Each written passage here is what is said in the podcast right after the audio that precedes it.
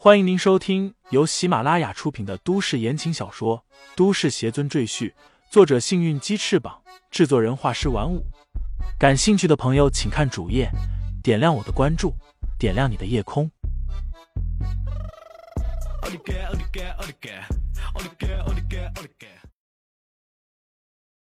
第一百五十二章，好好管教。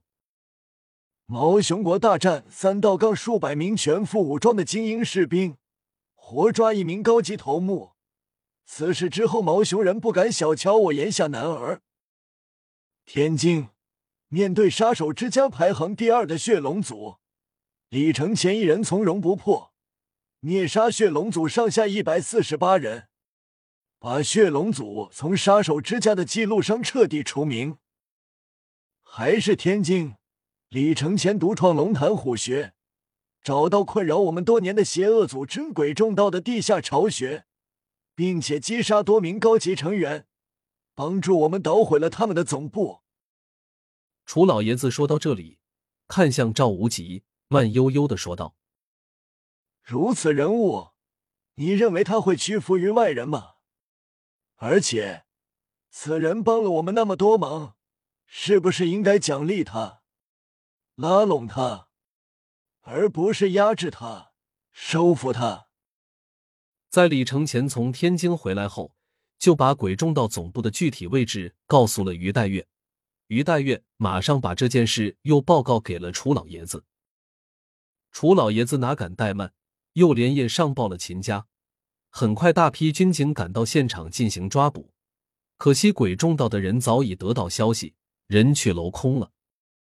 不过，这是大功一件，相当于为秦家拔掉了一根喉咙里的鱼刺。秦家虽然没说什么，但对于李承前的做法还是比较满意的。楚老爷子便以此事为突破口，打算扭转秦家对李承前的态度和看法。否则，一旦双方发生冲突，恐怕会是一场巨大的灾难。其实，楚老爷子嘴上没说，可他心里却隐隐觉得。如果真的打起来，最后后悔人很可能是秦家。赵无极不屑的哼笑道：“楚老把一个李承前吹得有些神乎其神了吧？他顶多算个会点江湖把戏的凡人罢了，凑巧做了几件大事，又凑巧做成了。不过他再厉害，还能比子弹炮弹更厉害吗？他又不是神仙。”家主们说话。于黛月没有插嘴的资格，否则他当场就会反驳赵无极：“你这有眼无珠的笨蛋，李承前就是神仙。”秦风摆摆手，开口道：“这个李承前是人是仙，我们暂且不讨论。赵家主的话有道理，不能放任李承前在我们的地盘上胡作非为，必须要有约束。”他看向楚老爷子，笑道。当然，我们也不能强求李承前加入我们，更不能逼着他对我们宣誓效忠。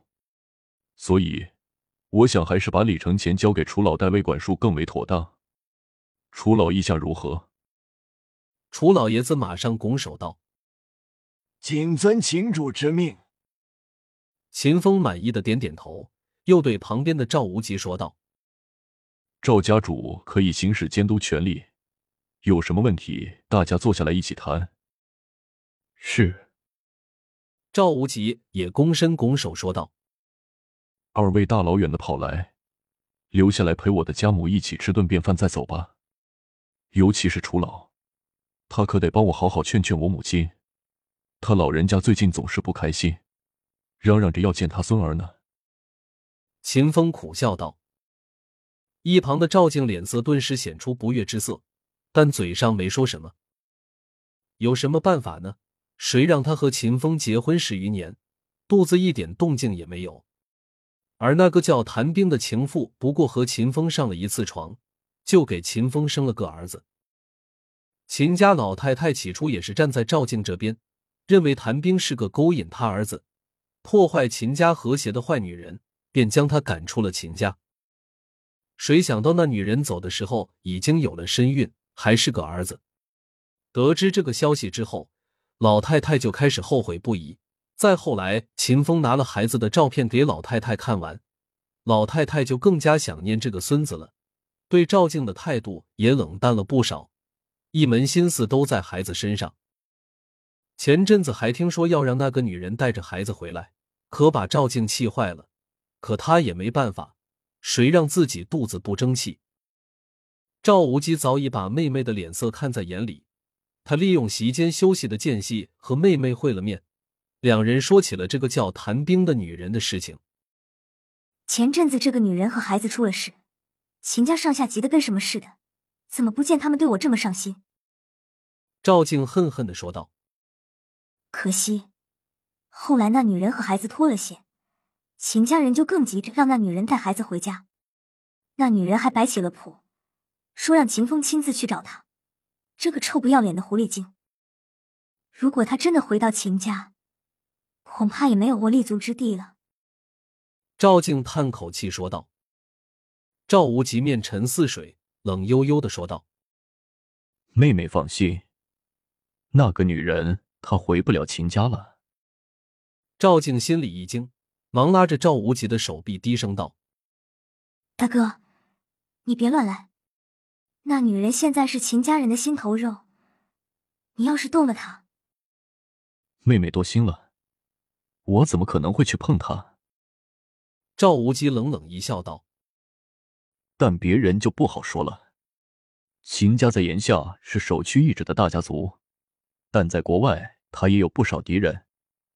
只要我把消息放出去，自然而然就有人替咱们除掉那个女人和孩子。”赵静有些担心的问道：“这办法稳妥吗？万一走漏了风声，我们赵家可就危险了。”放心，不会出事的。赵无极拍了拍妹妹的肩膀，安慰道：“你就放心的当你的皇后吧，争取早点怀上秦风的孩子，这样你在秦家的地位就不会再动摇。”另一边。秦风把楚老爷子也叫到书房，忽然严肃的说道：“楚老，这个李承前，你必须好好管教一下了。”楚老爷子心里一沉，忙问道：“秦主，发生了什么事情，让您如此生气？”楚老应该比我更清楚才对啊！”秦风怒声说道：“李承前是不是弄瞎了郑尚之女儿的眼睛？”是不是打伤了吴奇山的儿子？是不是杀了奥城何家的保镖？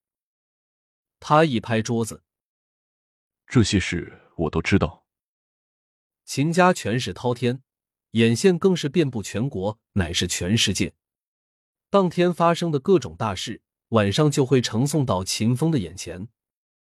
李承前最近正处在风口浪尖之上，秦风自然将他列为第一关注的对象。关于他的消息，每时每刻都会传到秦风的耳朵里。可以说，他对李承前的情况了如指掌。赵无极说的没错，这个李承前就是孙猴子。再这么胡闹下去，恐怕真的要打到我的头上来了。秦风怒哼一声，严厉的说道：“楚老，我知道你护着这个人，我也给你这个面子。但丑话我们说在前头。”如果这个人继续胡作非为下去，我秦风肯定不会坐视不管的。楚老爷子擦了擦汗，忙点头应道：“是，楚某明白，回去一定好好管教此人。”听众朋友们，本集已播讲完毕，欢迎订阅专辑，投喂月票支持我。你的微醺夜晚，有我的下集陪伴。